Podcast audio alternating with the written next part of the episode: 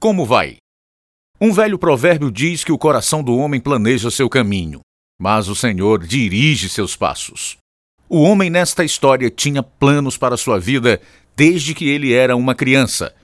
Mas ele não tinha ideia de como sua vida fazia parte de um plano muito maior do que ele poderia imaginar.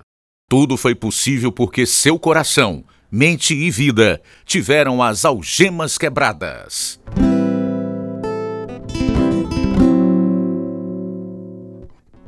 Mostrando a luz para um mundo escuro. Este é Algemas Quebradas. Histórias de vidas verdadeiras, produzidas em inglês pela Missão Pacific Garden, em Chicago.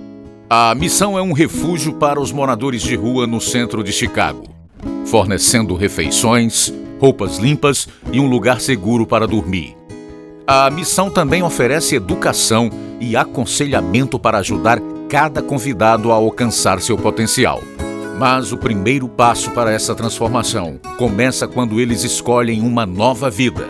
Agora, para transmitir ao redor do mundo, aqui está o programa número 2718, versão brasileira 86, na série Algemas Quebradas o programa que faz você olhar para si mesmo e pensar.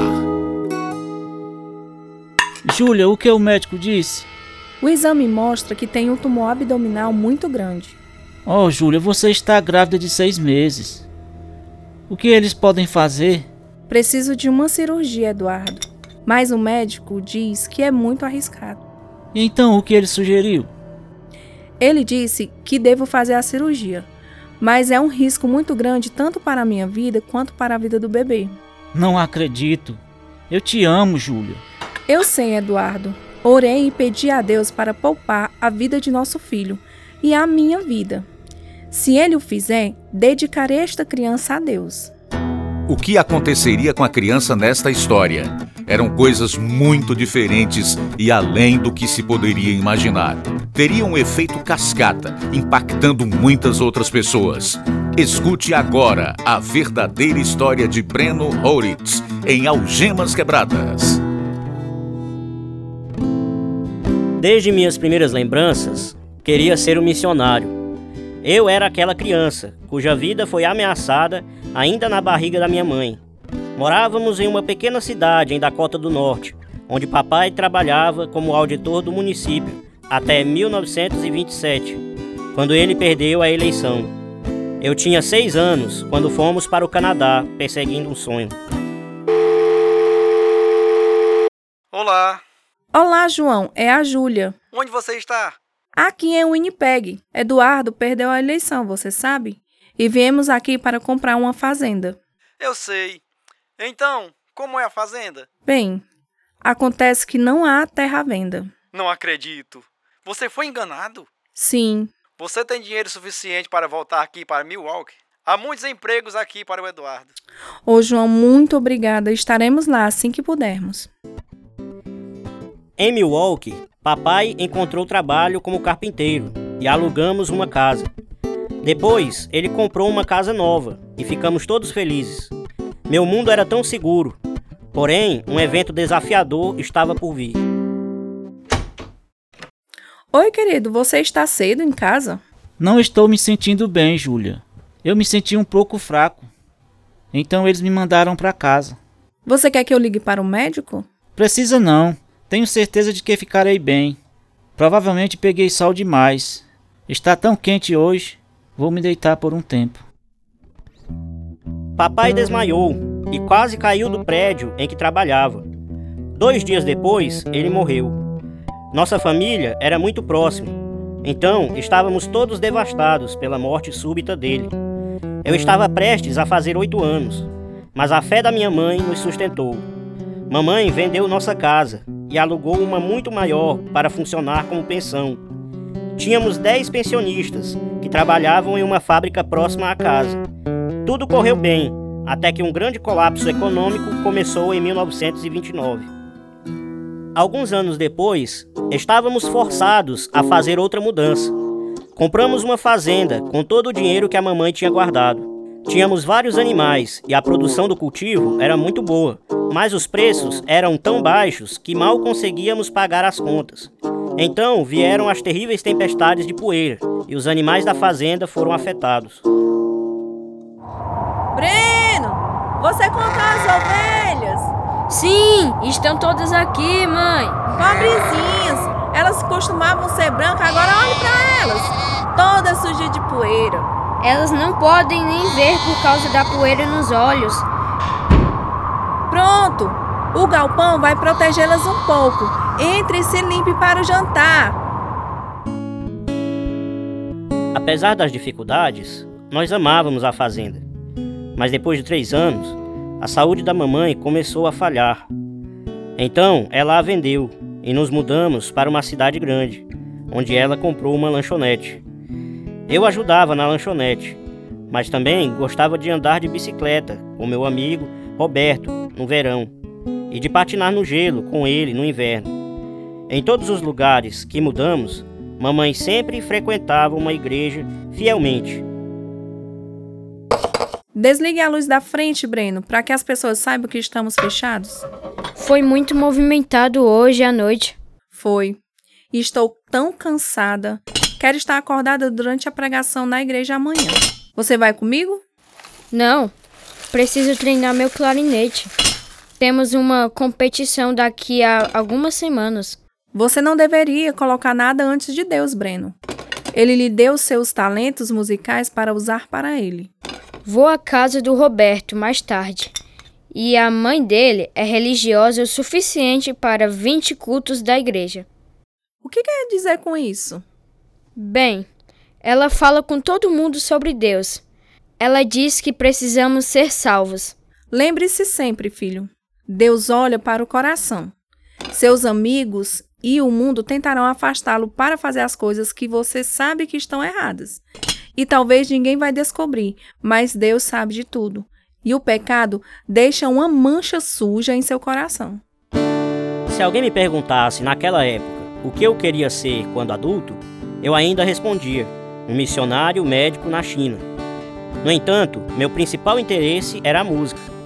Toquei clarinete na banda e na orquestra e cantei num quarteto masculino. Havia um desejo dentro de mim e eu não sabia como preenchê-lo. Minha paixão pela música e minhas realizações foram tentativas de satisfazer esse desejo, mas a cada prêmio ganho, o vazio permaneceu. Enquanto isso, a doença da minha mãe piorou. Ela passou de 68 quilos para 44. Me desculpe por atrasar, mãe. O professor de música queria falar comigo. Estou tão feliz em vê-lo, Breno. Aqui. Toma conta da cozinha para mim. Eu estou exausta. Claro, mãe. Sente-se. Estivemos correndo muito desde o meio-dia. Como foi a escola? Ótimo. Estou no coro municipal agora. Meu amigo Charlie e eu somos os mais jovens do coro. Alguns dos homens têm 75 anos. Você vai ter tempo para isso? Com todas as outras coisas que você faz? Com certeza. Não se preocupe. Você está bem, mãe? Sempre estou com tanta sede. É melhor você ver um médico. Mamãe tinha diabetes e quase morreu até que começou a tomar injeções de insulina. Ela vendeu a lanchonete e comprou outra pensão. Eu estava no último ano do ensino médio e o único dos meus irmãos em casa trabalhando ao seu lado. Meu professor de música acha que posso me sair bem como solista este ano. Se ele diz que você vai sair bem, então acredito que você vai. Mas este é meu primeiro ano como solista. Eu me sinto muito mais confiante com meu clarinete ou cantando com o quarteto. Ouvi você cantar, Breno. Seu professor de música está certo. A propósito, encontrei dois bons programas de rádio que gostaria que você ouvisse. É? Quando é que passa? Daqui a alguns minutos. Um deles toca hinos maravilhosos. Você vai adorar a música, Breno. Às vezes, quando ouço o violinista, isso me lembra seu pai, Breno. E olha que lembrança maravilhosa.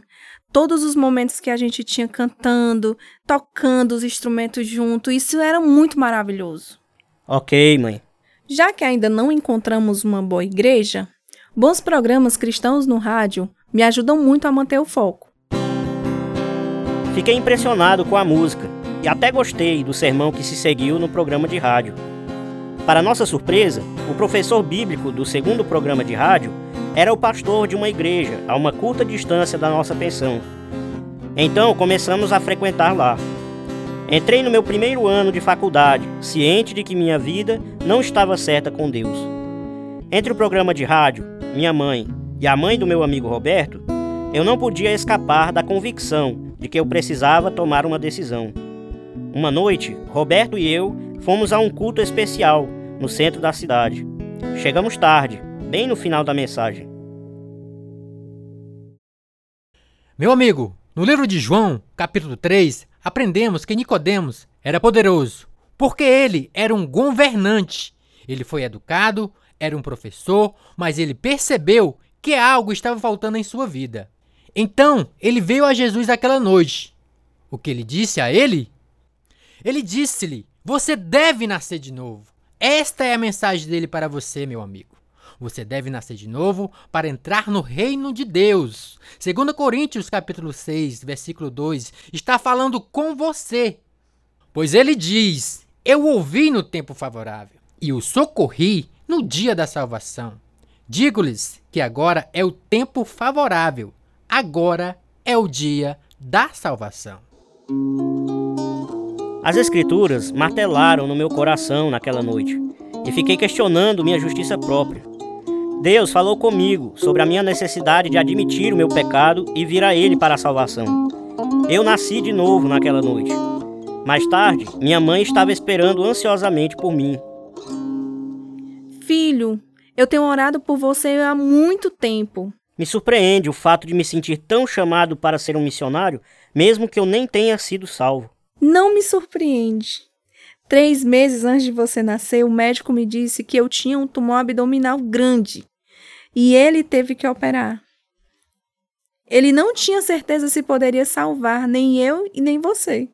Então orei e disse ao Senhor que se nós sobrevivêssemos dessa cirurgia, eu daria o bebê a ele. Deus aceitou essa oferta e você nasceu. Isso é incrível, mãe. Deus estava agindo, meu filho, na sua vida desde então. Mais do que nunca, depois da minha salvação, eu queria realizar meu sonho de ser um missionário médico na China. Fiz cursos de medicina durante meu primeiro ano de faculdade, mas sem dinheiro, precisava parar para trabalhar e economizar para pagar o próximo semestre. Seis semanas depois, eu estava diante de uma nova decisão difícil.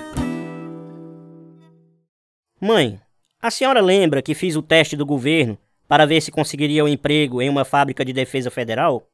Sim, lembro. Esqueci completamente. Mas me ofereceram um emprego na fábrica de aviões em Califórnia. Bem, isso é maravilhoso, mas. Não sei o que fazer. Eu tenho um ótimo emprego e eu só estou lá há seis semanas.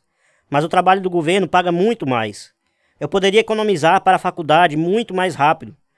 Mas não conheço ninguém na Califórnia. Seria uma grande mudança na sua vida, Breno. Precisamos ter certeza do que Deus quer. Vou falar com o pastor, para que a igreja possa orar comigo. Todos nós chegamos à mesma convicção, que eu deveria aceitar a oferta, e eu parti para a Califórnia. O dia estava terminando, quando eu cheguei, e estava sozinho com minha bagagem em uma cidade estranha, sem lugar para ficar. Levantei minha alma em oração, e meio em voz alta eu disse: Senhor, estou aqui, Aonde eu vou agora? Andei alguns quarteirões e vi uma placa dizendo: Quarto para alugar. A proprietária era uma cristã que me convidou à igreja na manhã seguinte. Deus me deu um lugar para morar e uma igreja também. Comecei um estudo bíblico durante o intervalo do almoço no trabalho. Em obediência ao que li na Bíblia, pedi ao meu pastor para me batizar. Minha mãe não entendeu todas as novas mudanças doutrinárias que eu estava fazendo então, ela vendeu a pensão e veio morar comigo na Califórnia.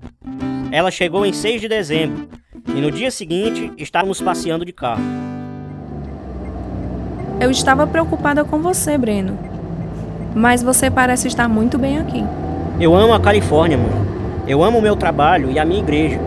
Estou aprendendo novas músicas e novas maneiras de alcançar as pessoas. É muito bom. Todos esses anos tivemos que andar por toda parte ou pegar um ônibus. É difícil acreditar que agora você tem um carro próprio.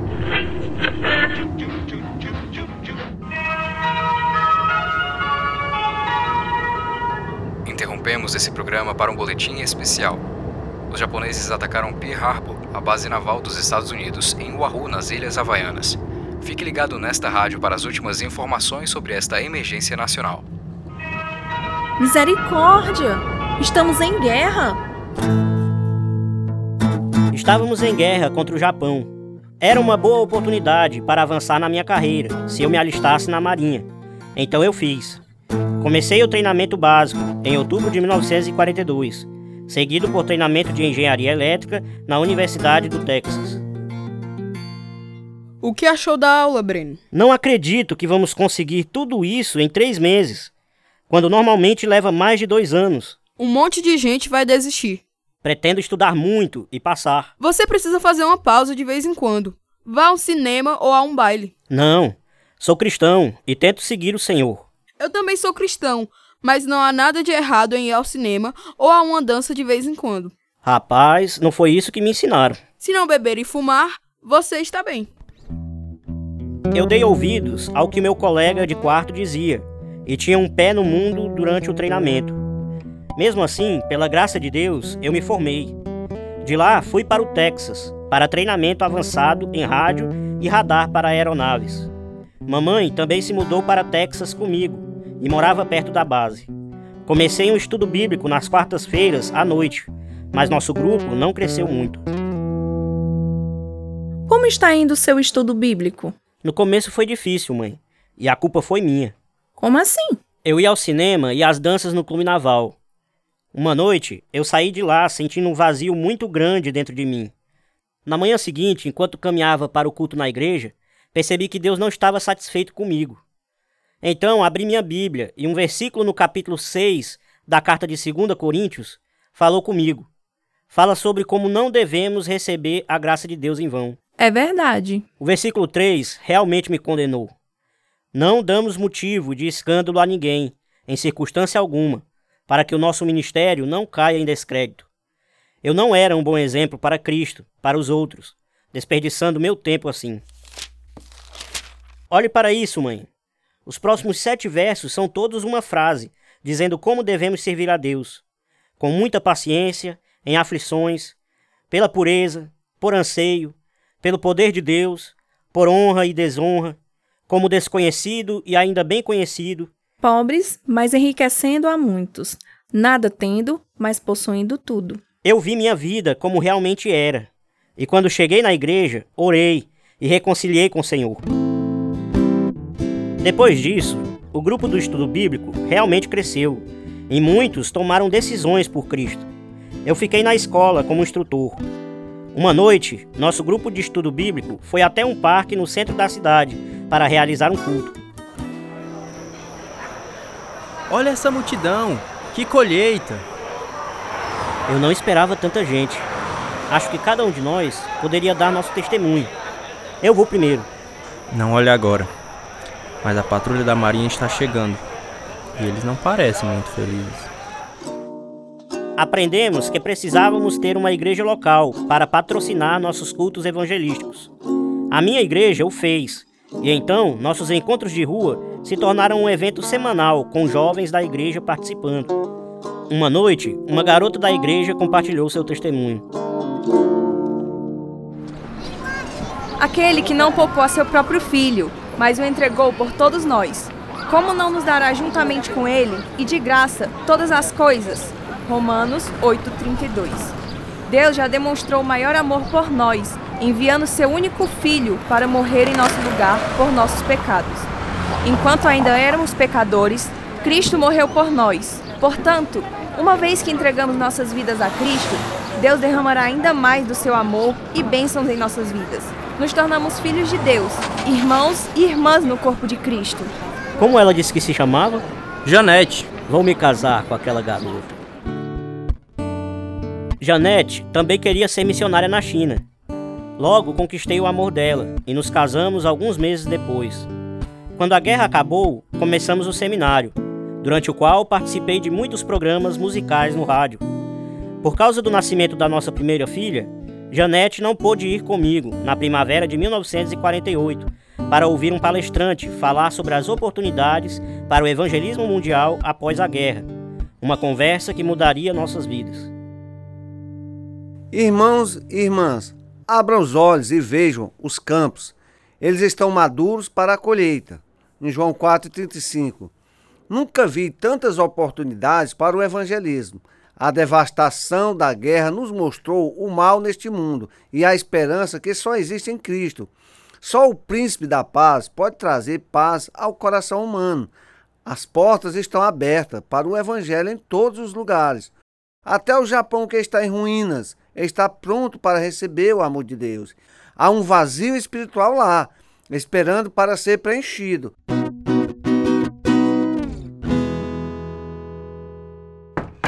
Oi, querido. Como foi a reunião? Ótimo. Ele falou sobre todas as oportunidades para o trabalho missionário no mundo. Janete, quando ele falou sobre o Japão, meu coração ficou estranhamente comovido. Nunca pensei em ir lá, mas sinto que o Senhor quer que a gente vá para o Japão. Bem, se você acredita que é onde o Senhor nos quer, vamos. Pouco depois de tomarmos essa decisão, a China foi fechada aos missionários, porque o comunismo estava em controle do país. Concluímos nossos estudos, juntamos com uma missão e milagrosamente levantamos nosso apoio em apenas nove meses.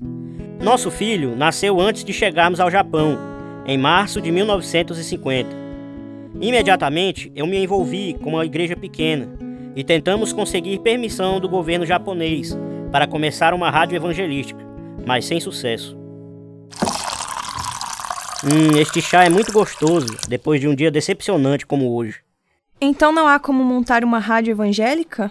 O governo só nos dará permissão se nos unirmos às outras seitas religiosas, mas não podemos. A fé deles está em falsos deuses ou baseada em doutrinas erradas. O que vamos fazer agora? Evangelizar de outras formas. As reuniões ao ar livre, perto da estação ferroviária, não foram proibidas, e a igreja está começando a crescer. Convidei uma família japonesa para jantar conosco esta noite. Muito bem. Essa é outra maneira de compartilhar nossa fé e o amor de Deus. Janete precisava de ajuda com o trabalho doméstico e tivemos o privilégio de evangelizar a empregada. E logo ela e o marido dela aceitaram Cristo. Outros também foram salvos através do Ministério da Comida de Janete, jantando na nossa casa. Enquanto isso, nosso sonho de transmitir o Evangelho através de ondas de rádio renasceu quando começamos a produzir programas e colocar em rádios seculares. Mas tivemos alguns desafios para superar. Doutora Tori, por que os pastores japoneses não querem pregar no rádio? É uma ótima maneira de evangelizar e alcançar milhões de pessoas. Porque durante a guerra o governo usou as rádios para espalhar propaganda. Eles também usaram os rádios para perseguir a igreja aqui. Então, pastores japoneses não confiam no rádio. Mas não queremos estrangeiros pregando, Dr. Atori. O povo japonês desconfia deles. Precisamos de pastores locais para mostrar a eles que Cristo morreu por todas as pessoas. Eu entendo. Essa também é a minha paixão pelo meu povo. Estou feliz de me juntar a vocês nessa empreitada. Vou pregar na rádio para você. Quando nosso Deus abre uma porta para nós, devemos entrar. A Bíblia diz: pregue a palavra, esteja preparado a tempo e fora de tempo. Corrija, exorte com toda a paciência e doutrina. 2 Timóteo 4:2. Uma das minhas responsabilidades nesse ministério foi o acompanhamento, indicando pastores e igrejas para os novos convertidos ou oferecendo cursos bíblicos de correspondência. Também respondi perguntas de ouvintes usando um tradutor. Então, eu servi como diretor musical, gravando hinos para nossos programas. Em certo momento, iniciamos um programa de apenas 5 minutos, chamado Janela de Descanso, voltado para os alunos. Hoje à noite eu quero falar sobre solidão. Você está sozinho agora? Todo mundo, não importa o quão rico, quão satisfeito com seu status, está solitário no fundo do seu coração. Por quê?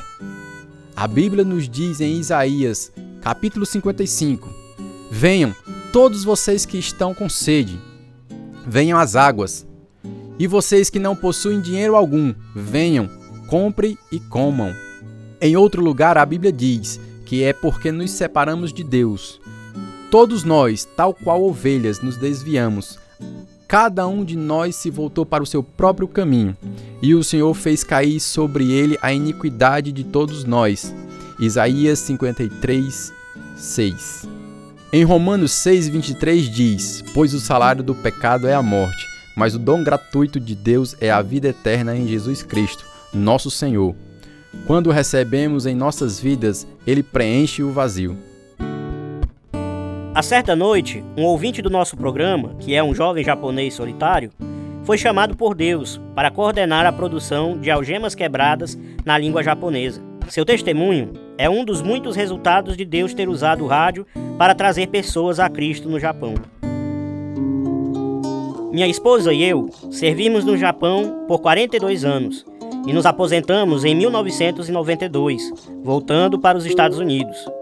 Deus tinha um plano para a minha vida que eu nunca poderia ter imaginado. Nossa filha tornou-se missionária médica, servindo no Zimbábue com seu marido. Nosso filho e sua esposa também serviram como missionários no Japão. Romanos capítulo 1, verso 16, é um dos versos que mais gosto. Não me envergonho do evangelho, porque é o poder de Deus para a salvação de todo aquele que crê, primeiro do judeu, depois do grego. Não espere para descobrir a graça e o amor que Deus quer para você, amigo ouvinte. Jesus veio para nos dar vida e vida abundante. Para receber o dom de Deus da vida eterna, ore conosco agora. Senhor, venho a você com nada além do meu pecado buscando o seu perdão e graça. Acredito que Jesus morreu no meu lugar. Acredito que ele ressuscitou dos mortos e vive para nos trazer até você. Estou pedindo que me salve agora e me faça como ele. Obrigado por seu dom de salvação. Em seu nome oro. Amém. Se você quer aprender mais sobre a palavra de Deus, temos um estudo bíblico para você. Escreva para nós, Algemas Quebradas, Caixa Postal 1, CEP 62 e 200-000, Nova Russas, Ceará, Brasil. Nosso e-mail é algemasquebradas@hotmail.com. Este é o programa número 2718, versão brasileira 86. Participaram nesta história real de Breno os seguintes atores: André Souza, Lucas Araújo, Antônio Carlos, Corrinha Alves. Jeremias Martins, Erivaldo Rocha, Mariana de Carvalho, Kim Alves, Ronaldo Sampaio, Daniel Weber, Max Fernandes, Inácio José. Tradução: Lina Gossen. Revisão: Pedro Henrique. Direção: João Batista. Produção: João Lucas Barroso. Música: Ismael Duarte, Heriberto Silva e Wesley Silva. E eu sou Luiz Augusto.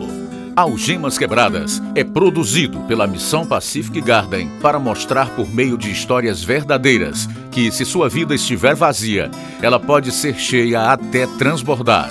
O endereço nos Estados Unidos é Missão Pacific Garden, 1458 Canal Street, Chicago, Illinois, 60607. Em português, Algemas Quebradas foi produzido nos estúdios da Rádio Ceará, Caixa Postal 1, Nova Russas, Ceará, Brasil. CEP 62 e 200 traço 000. E-mail algemasquebradas@hotmail.com e o site algemasquebradas.com.br.